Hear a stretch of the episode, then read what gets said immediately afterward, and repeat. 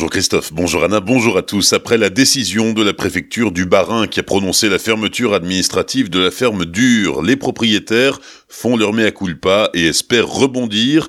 Depuis plusieurs jours, la production est à l'arrêt et les 36 salariés sont au chômage technique.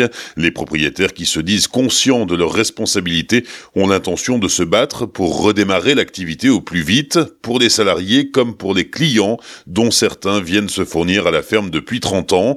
D'après les analyses des services sanitaires, la contamination à la listeria proviendrait du fromage au lait cru.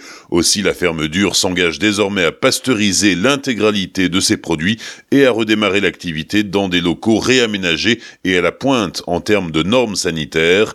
Mais il faut encore attendre que la fermeture administrative soit levée. Aucun délai n'est connu à ce jour. Un conducteur ivre provoque un accident sur la 35, c'était hier matin à 9h dans le sens Célestat-Colmar à hauteur de Saint-Hippolyte. Sa Golf a percuté l'arrière d'un poids lourd. Personne n'a été blessé, mais la voie de droite a été neutralisée pendant une heure et demie, créant un bouchon de plus de 4 km. L'automobiliste présentait un taux d'alcoolémie de 1,4 g d'alcool par litre de sang.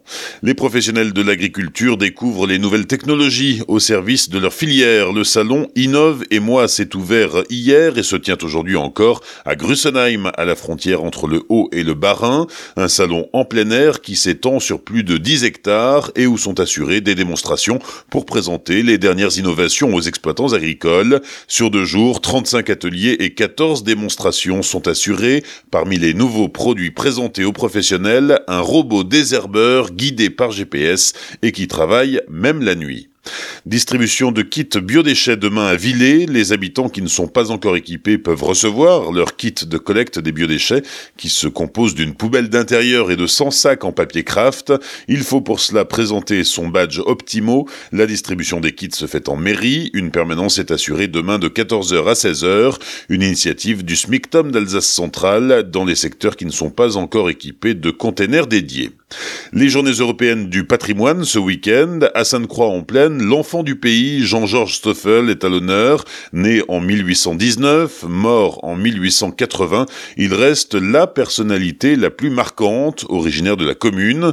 Historien, archéologue et entomologiste, Stoffel était aussi poète et a participé à la renaissance des contes et légendes populaires d'Alsace. Une exposition lui est consacrée ce week-end dans la salle Schweitzer de la mairie de Sainte-Croix-en-Plaine.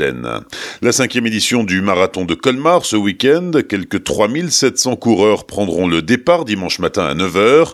Quatre épreuves au programme, le marathon, le semi-marathon, le relais et la course enfant. Une course solidaire dont les bénéfices iront à des associations caritatives. Sur les quatre premières éditions, plus de 176 000 euros ont ainsi été reversés. Plus d'informations sur le site marathon-colmar.fr. Enfin, samedi soir à 21h, France 3 diffuse le téléfilm Meurtre à Colmar avec Pierre Arditi. Le tournage a eu lieu en juillet 2018. Vous y reconnaîtrez Colmar, bien sûr, la chambre de commerce et d'industrie transformée en commissariat ou encore le musée Unterlinden avec le retable d'Issenheim. Bonne matinée et belle journée sur Azure FM. Voici la météo.